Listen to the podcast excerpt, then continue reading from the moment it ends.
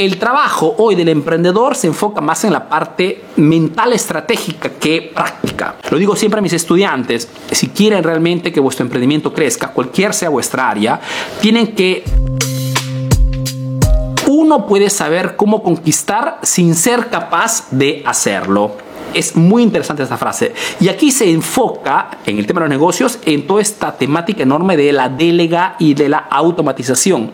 Mejor dicho, no es necesario que sepas perfectamente cada área, cada función, cada etapa de tu, de tu negocio.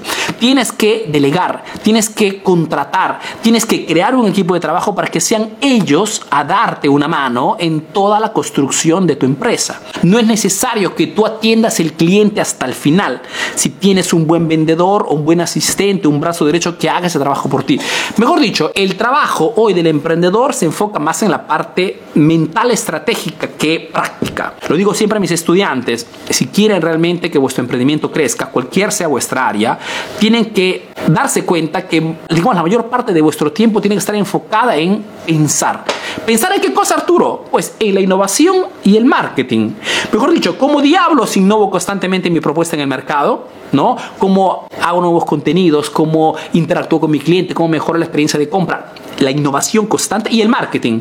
Marketing tiene que ver con cómo convence a ese cliente de compra de mí, no de la competencia. Entonces, cómo diferencio constantemente mi producto. Cómo hago que ese producto se convierta en la mejor tarjeta de visita para que el cliente siga comprando más y más. Entonces, la parte mental es lo que tiene que ver más con el emprendimiento, más que la parte operativa.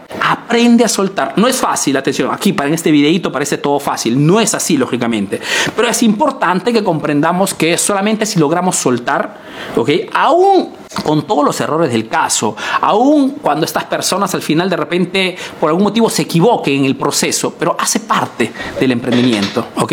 Aprende, deja soltar y verás que tu, emprendimiento a cierto punto iniciará a crecer en forma enorme, ¿ok? ¿Por qué? Porque no eres solamente tú empujar el carro, sino que son tres, cuatro personas juntas que te, lógicamente, te hacen alcanzar una velocidad mucho más grande.